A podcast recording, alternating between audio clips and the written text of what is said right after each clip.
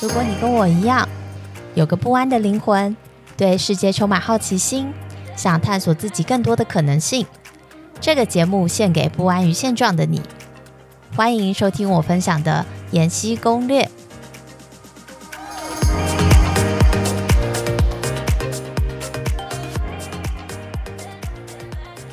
Hello，大家好，欢迎收听英伦延禧攻略。第一集请到我一位挚友。我们算是患难之交，在台湾工作的时候，我们加入了同一间管顾公司，常常一起加班，也一起旅行，经历了彼此职涯的晋升、职场的转换，现在又重新在伦敦重逢。他参与了我很大部分的职涯成长轨迹。今天就热烈欢迎 Vicky 戴，Vicky，请你要不要简单先跟听众分享一下你的一个过往的工作学经历？大家好，我叫 Vicky，其实就是从大学毕业之后，呃，第一份工作的话是先到香港工作，那我一直都是从事人力资源相关。的专业，然后在嗯、香港工作在一年半以后，就在同间公司转到新加坡三年，所以前面五年都在同一家公司。那因为一直都是在做人资，就是公司内部人资的工作。那后来其实想要挑战自己，可以进入到顾问的工作，比较是对的企业工作，所以我就。移动到另外一家顾问公司，然后搬回台湾，然后在在台湾顾问公司工作了四年以后，呃，就是因为遇到了疫情嘛，那所以就在台湾多待了一些，呃，多待一段时间，然后最近就去年七月的时候，就很幸运可以呃搬到伦敦，就是跟其实跟就是延禧同一间公司工作这样，那总过程中其实大概总共快六年的顾问工作时间，对，所以差不多是这样的一个历程。嗯，我觉得 Vicky 的职涯轨迹算是很清楚，然后有一个特色就是他的工作是从香港开始，然后其实一直都在外商的路径，然后他有很丰富的经验，不管是在 in house 的 HR 还是在 consulting firm。不要跟我们分享一下，从你大学毕业第一份工作就在香港做一个起点。嗯，其实那个时候是经济很不好的时候嘛，然后金融海啸。之后一年，所以大家大大概知道我的年年龄这样。那那时候其实我因为我是念经济系的，我其实不是做人资相关。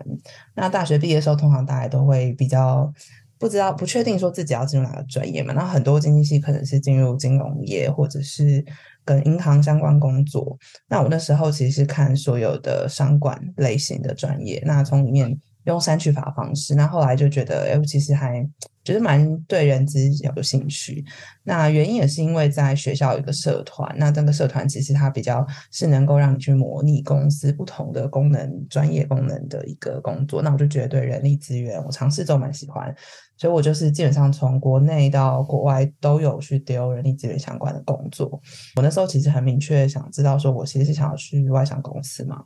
那为什么会有香港这个机会？其实也是因为在学校参加一个社团，然后它有一个国际的实习计划，那它是专门给毕业生去的。它是一个一年到一年半的一个实习计划。所以我其实，在毕业的时候，其实申请很多公司，然后其实也不容易，因为我就真的在大学没有上过人力资源的课程，所以其实不是那么容易去转这样的专业。那人资也是有很多的研究所都有人力资源嘛，所以其实我大概花半年的时间才拿到，就是在香港一个 offer，然后在台湾拿到一个 offer。对，那后来当然是希望可以去挑战国外的工作机会，所以那时候是实际上来说是找到一个国际的实习计划。对，那花了很多时间去等待、去尝试，才拿到这个 offer。这样，嗯，我觉得他刚讲了一个很好的切入点，其实。啊、呃，如果所有的听众对于海外的职涯有一个向往，其实不一定一定要非念一个硕士。其实像透过现在很多更多元管道，比如说像实习计划，一份是我自己一开始是参加一个 conference，我觉得它都会让我们增加自己的 exposure，可以去直接看到企业的一个样貌跟雏形，甚至跟很多业界的工作伙伴有进一步的交流机会。嗯，那你可以分享一下后来第一份在香港怎么样？后来是直接衔接。到新加坡的工作机会，嗯，其实那时候还是其实虽然我是在同一个公司里面，但其实这个过程中没有不是直接转过去，是我们的实习有一定的期限，所以到了一年之后，公司帮我延到一年半。那一年半之后，这个计划就不能再延长了。那因为公司的时候，其实还是会面临很多金融海啸啊等等的一些问题，裁员。金融其实金融产业裁员也蛮多多年了。那那时候，所以其实我其实实习结束的时候，并没有立刻拿到 offer，因为我们其实整个部门都没有新的 headcount。那其实那时候是跟我呃在团队里面的主管们就是保持一个好的关系，就是他们也那当时也有 offer 说，要不要给我一个 contractor 的 role，就是因为公司还没有 headcount，那能不能就是先尽量留下来？但我考量到我是外国人，其实我觉得到海外工作就是有这个风险，大家会比较多需要去评估，是说我在那边工作的拿到的这个身份是什么？那我那时候觉得我拿 contractor 的话，那我一年后我要担心我能不能拿到下一个 offer，然后就是变是我的这个。呃，我们讲 residence 的这个这个这个状态，其实就不是一个很稳定，所以我就拒绝。所以我其实先回台湾，那只是回台湾休息了一个月之后，公司就是当时一起工作的主管问我说：“那他现在到新加坡去，那我们新加坡现在刚好有一个呃同事离职，就有一个 headcount 要 refill 这样，所以我才拿到这个机会。”回到新加坡去拿到一个正职的工作，但其实还是在原本的部门，只是我们的部门本来就是负责整个亚太地区，所以当亚洲任何一个 location 它可能有出缺的时候，我其实就有机会就是举手，然后去回去加入这个团队，这样，所以我是因为这样才回新加坡的。了解，其实我刚刚听到几个重点，我想要摘要一下。第一个，所有海外的就业或是寻找工作我们都要注意一份就是身份，就是签证身份这件事情的重要性，不管是在英国，或者我听到很多朋友在美国，以及其实你在亚洲，你要去找跨国的身份签证，其实都是蛮挑战的。然后另外一点就是，像直属主管，比如说，如果你能在公司工作，把每一份工作都做好，然后能够增加更多的能见度，有很多的贵人，不管是同事还是主管，会记得你会愿意帮助你，协助你说。你不管是要在国家之间的转换，还是啊、部门单位之间的转换，所以我觉得这两件事情是进入职场以后的，我觉得特别要留意。后来是什么样的因缘际会？你回到，其实你刚刚有提到，就是有了一些工作经验，然后对职涯可能有自己的想象跟想要发展的方向，你很明确开始知道说自己想做什么，不要做什么，然后看到的台湾的机会。那你可以大概也顺便跟我们的听众分享，那人资的管顾到底是在做什么？因为大部分人可能都会对人资管顾的定义就是做黑 hunter 招募相关的工作。嗯，理解。其实我一开始找人资的顾问，其实也不是那么清楚他在做什么。我那时候只知道说我想要就是做薪资这一方面的专业，因为其实人资里面有分很多领域嘛，你从招募到培训，然后到到薪酬。那呃，我那时候在香港、新加坡，其实都是在比较在人才发展，就是比较多培训这一块。那我其实做了几年之后，就觉得自己其实对那块的兴趣没有这么高。那我知道我自己喜欢做一些分析类工作，所以一样在人资领域，我就想要转到薪酬那一方面。那我觉得在这中间探索其实很重要。有时候我们不能说就只是这种想的，想说哦，那我去试这个试那个，因为可能没有这么多的时间，你有很多的成本在尝试的过程里面。所以我那时候做法。其实是在呃，在当我还在做这个 training，就是培训的时候，其实就是要常常去跟你的上司，不管上司直属或者是其他比较 senior 的主管去聊你的职涯嘛。那我那时候其实都有很明确表达说，我想要去做薪酬呃奖酬这一块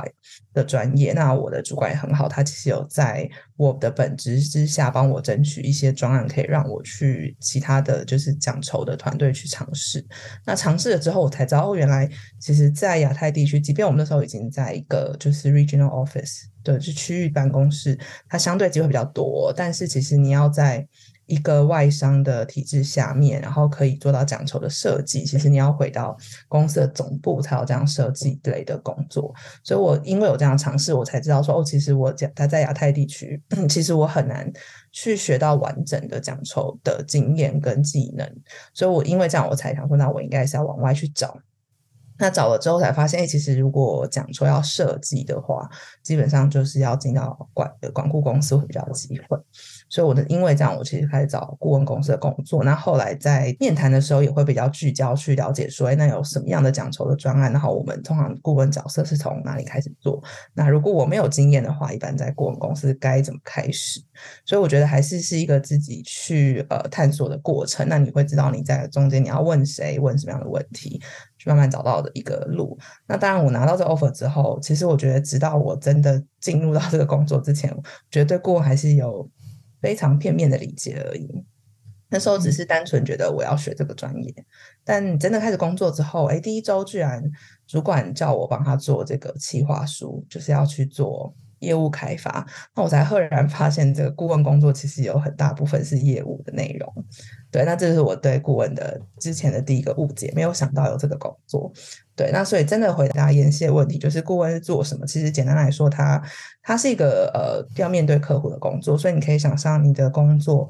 百分之可能。七八十的时间其实是面对客户，然后去做帮他做一些咨询的内容，包含比如说今天企业的客户来问我们说他的这个今年的薪资涨幅应该要多少，他的这个薪水要怎么样去调整，然后他今天可能要去招，比如说一群工程师。他应该怎么去设计他的薪酬范围，让他可以去吸引到他们要的人才等等。那基本上都是在客户端的这个企业里面的人资，他们会遇到的一些问题。那他需要市场的一个见解，或者是需要嗯从第三方的角度来提供一些比较客观的资讯跟建议。那他就会来找呃顾问公司。那所以我们大部分时候其实都是在面对客户去理清他要的问题，去找到方案，去收集。市场的资料，然后去提供给客户一个市场的见解。会参与的工作内容，除了刚刚讲的解决问题、了解客户需求之外，那前面当然还有就是刚刚讲业务，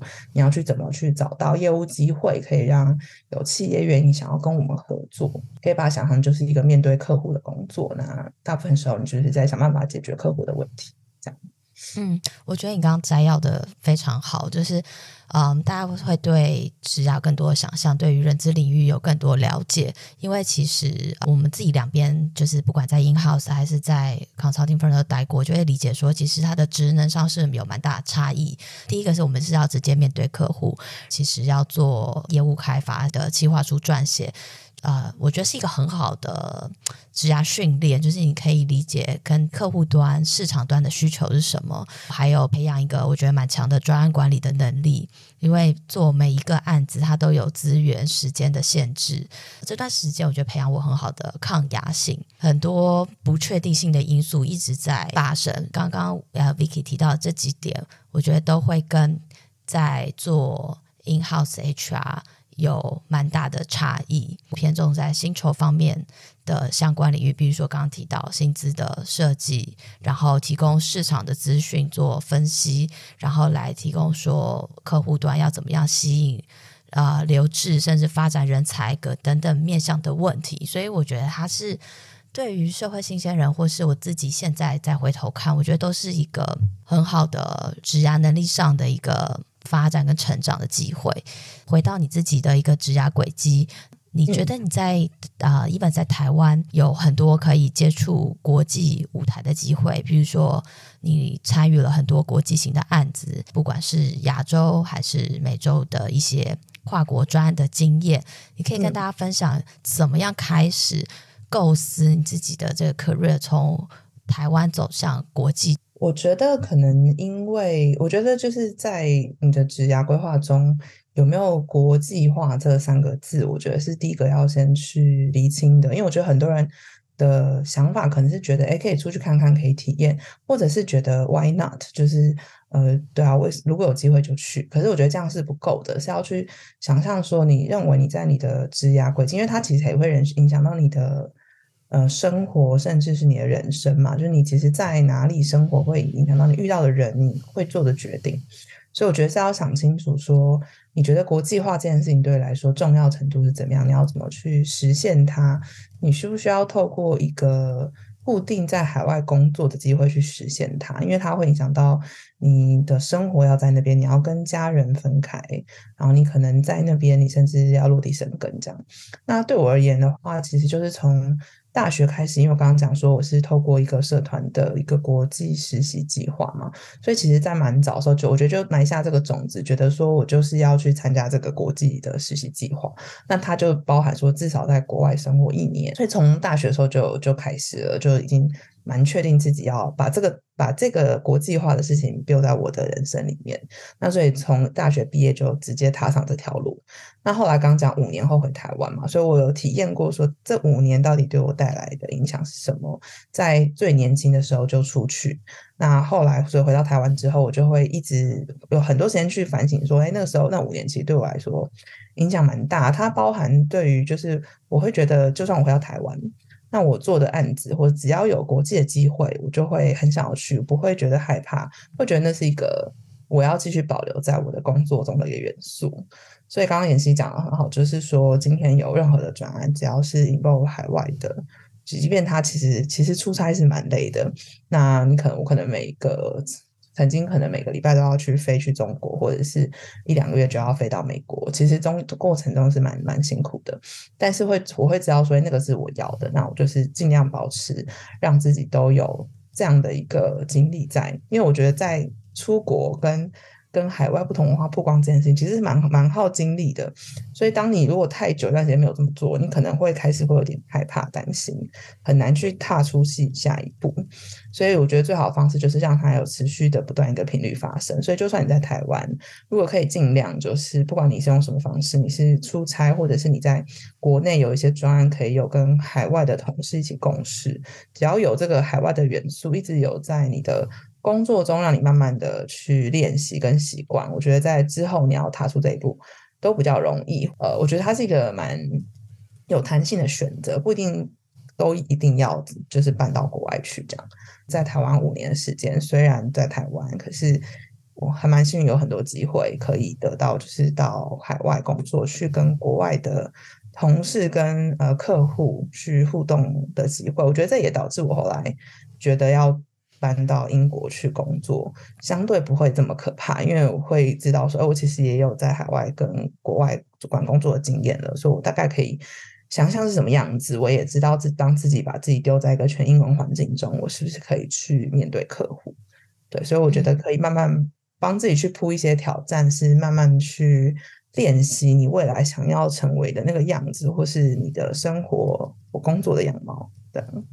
我觉得我以前刚分享几点很好，就是说我们其实要以终为始去想，就是到底初衷或是自己的价值观是什么。他刚刚讲了国际化这件事情，其实 even 他在学校念书、参加呃社团活动的时候，他就一直把这件事情放在自己的一个职涯规划的蓝图。所以他的职涯路径，even 现在已经发展可能超过十年的时间，我们回头看是很一致的一个轨迹，不会因为地域性的限制说他今天在台湾，他今天在。呃，其他国家他的职涯或者参与的所有的工作经历，就忽视掉了国际化的这个成分，所以这个元素是很早，他就很有目的性的在布局。对于很多可能呃还没有踏入职场或是初入职场，我要想要有更多的体验机会，我想要看看海外工作生活是什么样貌。可是我们可以进一步的去想，国际上的机会是什么？我们不一定要透过。打工留学才叫体验，其实可以透过工作职场上，同时也是累积自己专业、试探自己兴趣的一个很好的方式。所以在香港，其实就有一个很好的基石，奠定了一个海外工作的经验。然后他进一步探索他自己想要发展的专业领域是什么，所以他回了台湾，然后对于顾问开始有更进一步在专业上的理解跟能力的培植。那接下来他在台湾的机会，他还是不断的争取能够参与国际专案。你不要再分享一下从台湾在分公司衔接到海外，就是总部这一段很特别的经验？其实顾问是一个很呃在地化的工作类型，因为你大部分的时候，刚讲七八十的比例，你其实都是面对客户嘛，不管你是帮客户做给客户使需要使用的内容，或者是你就是面对客户跟他开会，或是我要跟我要去开发新业务，其实 localize 这件事情蛮重要的。所以在顾问，至少在我们公司啊，我觉得并没有说真的有很强力的去推。呃，大家就要呃到海外去，因为其实都会有呃适应的问题，呃，当地的客户能不能去接受外国人这个问题，对，所以其实，在台湾的时候，我自己知道，我还是想要再挑战自己，再出国，因为之前去香港、新加坡，我觉得其实不止对呃自己的呃一些嗯说开眼界，但其实我觉得很多是价值观跟你去拓展思考。的一个契机，那我希望自己再度回到这样的一个环境，所以我一直都有在想这件事情。那只是公司，因为它并没有一个正式的这样的一个 program，说是做的内部转调，所以变成是我其实到第三年的时候想说，那我要开始找一些机会，呃，可以去可能去短期的一个 program 去国外，对，然后但是同时在我第四年的时候，我就有看到我们公司在英国开职缺。那我其实我就丢，我就其实就像大家一般的这个内部的招聘的平台，所以你就去申请。那申请之后还蛮幸运，就是其中有一个在英国的机会就有回复说，哦，就是那个这个部门的主管他们愿意就是考虑是国外的同事。那我就有一通电，就是后来就安排了一个类似像面试，但是是非常轻松的对谈，跟这个部门的主管。那其实谈完之后，我就觉得其实遇很像遇到贵人吧，因为那个主管他刚好自己也是曾经在他呃职涯的中间终点的时候，他有从英国到日本去做工作，然后也是做顾问这样，也是遇到了呃这个地市场的挑战。然后他后来还去了澳洲，然后才回到英国，所以他能能够理解，就是在职涯中希望可以到不同国家、不同市场去挑战，其实对这个职涯是非常有帮助。所以他其实本身是很呃很很很 value 这样的想法。对，所以不全在于说他可以想象一个台湾人跑到英国会怎么样。我觉得他并没有去特别的去很 critical 去想这件事情，而是觉得说会这样子去规划职涯，他是很支持。然后我们谈了之后，他也觉得他其实也想找一个比较经验的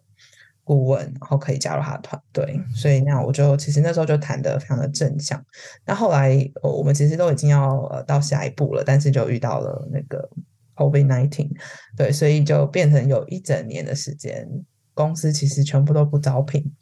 所以我其实，在台湾等了一年多，然后那时候我其实也加入别的公司，一年多之后，我还是很想要回到顾问公司，然后我就看了英国的职缺，因为在这个过程中，其实我一直都有在 LinkedIn 上面去 register 我有兴趣的市场跟职位，那他基本上就会一直 update 给你说最近有多少那个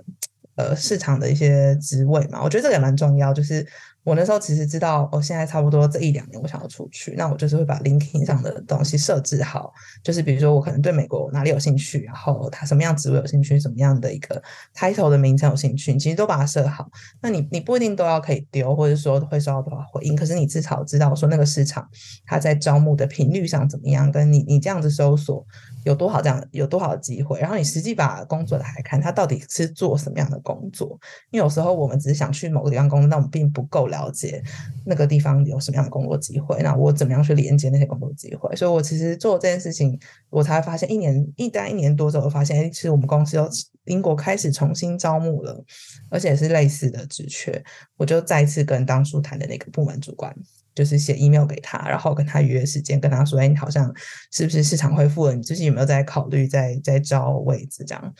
那就还蛮幸运，他就是很愿意跟我聊，然后就跟我说：“对啊，就是市场恢复了，然后他们现在没有开我的这个层级的职缺，但是他想一想，他如果我愿意，我想要的话，他可以帮我开一个 headcount。这样中间面试过程很长啦，但简单来说，其实我觉得你要对你的目标一直。”有所接触，然后不会有人会记得说他这一年后记得跑来主动来跟我说：“哎，我没有开圈，你要不要来？”因为其实试试过今天大家都忘记，其实只有自己会记得你自己的目标是什么。不管今天要花一年两年时间，你要一直持续往那个目标做行动，对，那你才能可能会有机会这样子。嗯，我就很感谢你刚刚这一段分享。其实我觉得 Vicky 很谦虚，他很努力，然后也很积极的去尝试各种的可能性。Even 在台湾工作的那段时，参加一个 innovation 的 program，大部分在台湾分公司工作，很容易忽略掉总部 initiate 的这些不同国际的 program。你要不要也简单跟大家分享一下那时候的做了什么？嗯、呃，我相信就是想要出国的人，可能很很多一定也都会比较向往在外商工作嘛。那可是在外商工作，他们是台湾分公司。那除了有，当然我们知道，比如说微软啊、Google 这些。High tech 的公司，他们就是有设在台湾，比较像是一个 regional hub。那其他大部分的外商其实都只是一个，就台湾分公司，甚至它只比较是只注重营运或者销售这样。当我们在一个比较小的分公司的时候，你要想要到国外去，就是它的，我觉得它困难度不在，不是不是说它本身很困难，而是不会公司不会有个力量是有这样的一个 program。把他的就是海外亚洲的一个分公司的人才送到，就是不管是 regional office 或是甚至说你从台湾送到任何一个其他国家，就是组织本身不会主动做这件事情，因为它本身的目的就是希望在台湾有一个营业的单位，然后有就是当地的人在当地帮我们去推销我们的这个业务嘛。对，所以它本身就没有这个力量，所以变成是你自己要怎么去促成，帮你的职涯去铺路。所以我当时其实就就知道，就是第一个公司并没有。被很主推就是 internal mobility 内部的人人才轮调，那你就找别的机会。那那时候我看到公司有一些内部的这个 innovation program，就是公司想要做一些比较创新的呃活动，让让大家可以，比如说你可以把一些创新的新的想法，可以你可以把它 submit 到 HQ 去，或者是公司有参加一些 training program。如果你今天对于公司有任何新的业务的想法，你其实就可以参加这个 program，然后进去一起去把这个。呃，想法孵化出来。那公司当那时候刚好连续两三年都有做这个 program。那我觉得我也是因为前一年有，就是其他同事有前辈有参加过，然后我就觉得其实还还不错。就至少我可以去看看，所以到底我们公司在它所谓的 global 的平台上到底是长什么样子。因为当你都是在台湾或甚至都在亚洲的时候，其实看不到。那时候我那时候就报名了嘛。那后来也是很幸运就选上，就是全球在选十二个人这样，然后后来组四个团队。那中间就是有很多的讨论，去想说怎么样去运用公司的 data，我们所有的市场资料去做出一个新的 offering，新的一个呃给客户可以使用的一个服务这样。所以他基本上就是三三个人团队，然后中间有上很多关于这个创新创意的课程，然后每一个步骤就是去跟着他你学的东西去。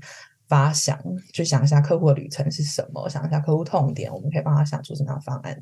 那后来就有一整周时间，大家全部飞到美国的亚特兰大去做一整周，他们叫 Hackathon，就是一整周呃把这个想法孵化出来，把整个他们叫那个比如说商业模式把它画出来，然后也找了公司比很 senior 的 director 来去 coach 我们的团队，然后最后要对整个公司的 leadership 的 corporate leadership team 去 present 我们的想法。对，那我觉得那过程中，当然中间很紧张刺激啦，但其实总总归来说，我觉得对于职涯，就刚刚回到妍希讲的，它其实对我来说重要性是去看说，如果我今天在一个公司内，我要移动到一个比较。可能区域性或全球性的一个一个办公室，那我是不是要先了解一下这家公司的全貌到底大概是什么样子？我是不是真的要在呃这个公司去升职我的这个职涯？因为有时候我们做海外的转换，其实成本是很多的，你相对你也放弃了很多在国内的机会，放弃很多跟家人相处的时间，对，你也放弃了你本来在台湾发展的机会。你到国外，你可能职涯会稍微稍微一开始会缓慢下来。那都是你要去 take 的成本，所以我觉得有机会，如果在公司内部轮调，你可以先在公司里面得到一些比较跨国或者是看到全球的一个组织的机会，就尽量先去呃争取，然后去看一下，说我是不是真的很喜欢这个国际平台。那我那时候去就会觉得，哎，整个公司的 leadership team 真的是非常非常的好，他们对人才真的非常重视，然后也很注重创新。那这会加深，会让我觉得说，我今天就算我移动到英国。我还是我一定也是有发展机会，不会因为我是外国人，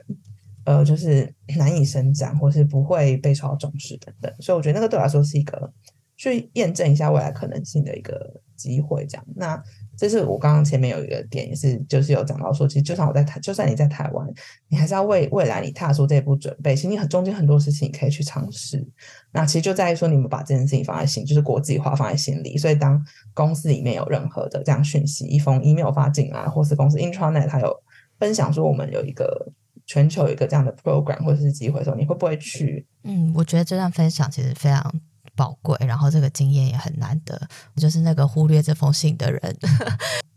刚刚其实我觉得提到一一点很重要，就是我觉得大家都有一个迷思，就是觉得哦，我我到底要进外商还是进本土公司？其实它不是这么绝对的，其实还有一些层次可以探讨。比如说，刚刚 Vicky 一直在强调，是我们算是一间。外商，但是我们在台湾的市场定位就是分公司，真正着重的都是一个营业单位的营销成成长性，所以是很看重当地的呃在地营运销售。但是其实大部分人对外商都不会有这一层面的理解。那还有一点就是，Vicky 的第一份工作，他虽然呃也是外商，但是他的新加坡跟香港的据点就比较像是我们刚刚讲的 Hub，就是一个区域性的组织，所以它的区域性的定位上就有比较多机会跟总部或是他啊、其他区域的国家有更多的以跨界的交流。这比较像是我们做专案提到比较专业的字眼，像管控幅度了。我们现在又回到了总部，我们其实看到的层次就更不一样了。因为我们虽然在总部在伦敦，可是以我自己来举例，我看的业务范畴就不会只是伦敦，我看的是全欧洲。我有很多客户，我今天的 call 在印度，在美国，然后在葡萄牙，就是你就会看到全球性的外商，他真的去。接触的客户的一个，觉得地域范畴吧，会非常的广，然后专案的复杂性也会比当时在台湾管专案来的挑战。Miki 可以最后来分享说，你现在在总部已经也一年的时间，那你看到 even 是同一个职位，同一种专案属性的呃，我们的 solution，但是其实连面向是非常挑战的，比如刚刚提到的管理专案的复杂性等等。我觉得，如果是都是以专案来讲，说在台湾做到的工作，跟在呃英国这边，我觉得呃，我觉得压力程度可能会是差不多的啦。就是因为其实就算在台湾，刚刚讲说我们其实有一些专案也是可以呃，可能扩及到中国或者是美国，所以当它有跨国性，还有我们要去可能去做的专案内容要去整，可能不同的组织。的一些制度的时候，其实它相对沟通复杂度都很高。嗯、那到了英国这边的话，我觉得它可以说是，我觉得从小的到大都有，只是它大的专案可能它的规模会比在台湾时候接触的还要再大很多。那当然，主要原因是因为我们的。客户的企业有一些是就是全球大企业嘛，那在英国工作其实有很大，但有一个很大的利基点就在于你可以去跟这些我们在台湾所谓的外商，但是你在那边是跟他们的总部去做它全球性的一个专案的推广，所以它的复杂度是在于它，你可能一次就要面对是几万名员工，然后一百多个国家。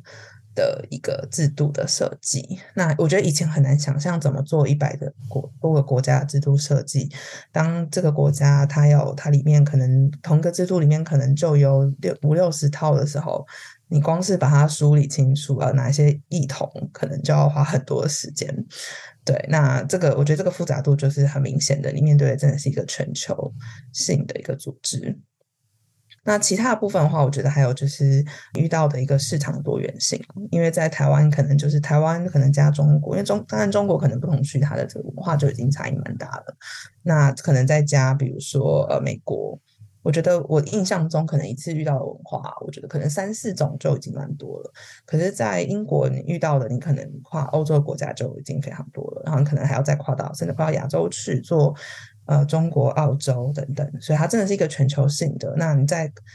专案推行中，光是遇到这个不同文化的沟通对象，然后你要去想说，我要怎么去呃整合我的专案推行我的专案，然后还要想到，哎，不同国家的这个光是国定假日就不一样啊，时程哪一些月份可能是忙季，哪些月份其实大家最好不要有太多很积极的这个专案活动，可能你要考虑的地方就很多。对的。这个关系人也是很复杂，对啊，所以我觉得是因为它，当你遇到一个大型的专案的时候，才会差异，它的这个复杂度大很多。但如果在英国做的是比较中小型的，可能也是几百人、几千人的公司，那可能跟在台湾的这个复杂度就不会差异太大。对，那这这是一个。那另外一个是，呃，因为我们是做人资嘛。啊，做薪酬这个主题，那基本上市场上的客户在这个专业上成熟度就不同，所以在台湾可能很多是注重在呃，我们去设计薪酬制度的本身。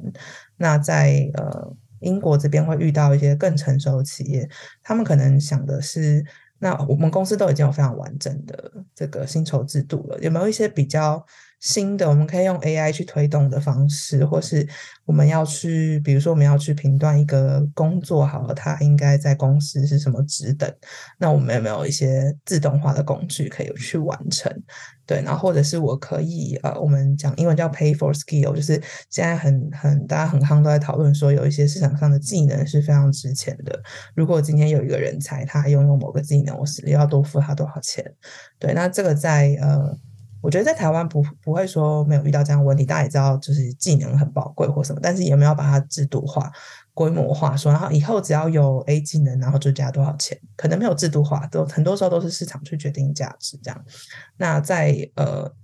英国这边就会遇到。比较大客户，他们想把把很多的遇到问题都把它制度化下来，让它可以更规模化、更专业的去处理、更透明化去处理。所以我们的业务上就有更多的机会可以去尝试。嗯，我觉得你刚刚分享几点都很好，但我想要回扣你刚刚讲最后一点，就是创新这件事情。因为从以前在台湾做专，我们提到非常多创新，尤其是跟很高阶主管访谈，一直想要突破这件事情。可是其实我们真正在总部就会看得到说，啊，所谓创新就是你对于容错空间的一个。一个接受度，比如说总部就会，不管是客户端还是内部，我们就会看到很多你刚刚讲 pay for skill 这件事情，就会想说，哎，我们有什么新的 idea 可以来试试看？那客户也就是 why not，就是很愿意接受尝试新的可能性。所以在总部我们看到的，我们提供的 solution 就会更更多元，然后客户也很愿意就是 try and error，然后跟着顾问公司一起去探究一些新的可能性。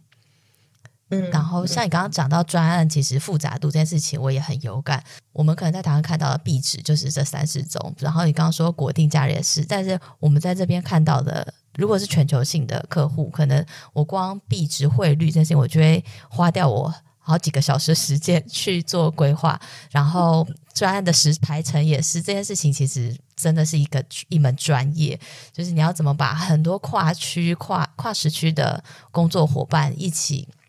推行，然后比如说安排一个专案启动会议，这都是很多很多的细节，是当时其实在国内没有想过，也没接触到的，觉得很有趣啊。就是我们来这边，even 在同一间公司，可是我们在分公司看到的面向，跟在总公司看到的面向会非常的不一样。所以也是回扣说，其实以前很多人就会在问我说，那到底我要进外商比较好，还是本土公司比较好？其实我觉得真的很难有一个绝对的。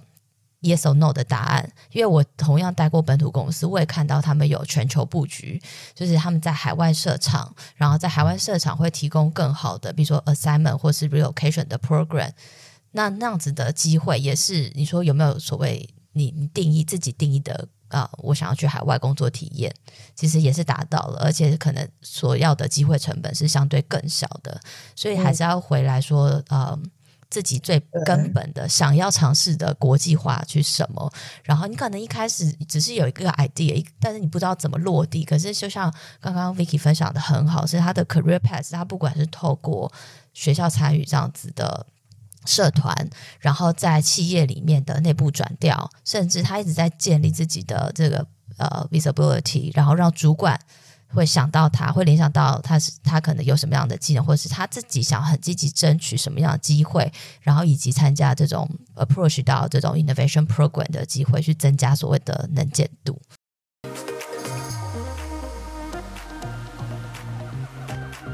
感谢你的收听。如果你好奇更多关于英国跟台湾在职场文化、工作生活的面向有哪些有趣的差异，千万别错过下集的分享。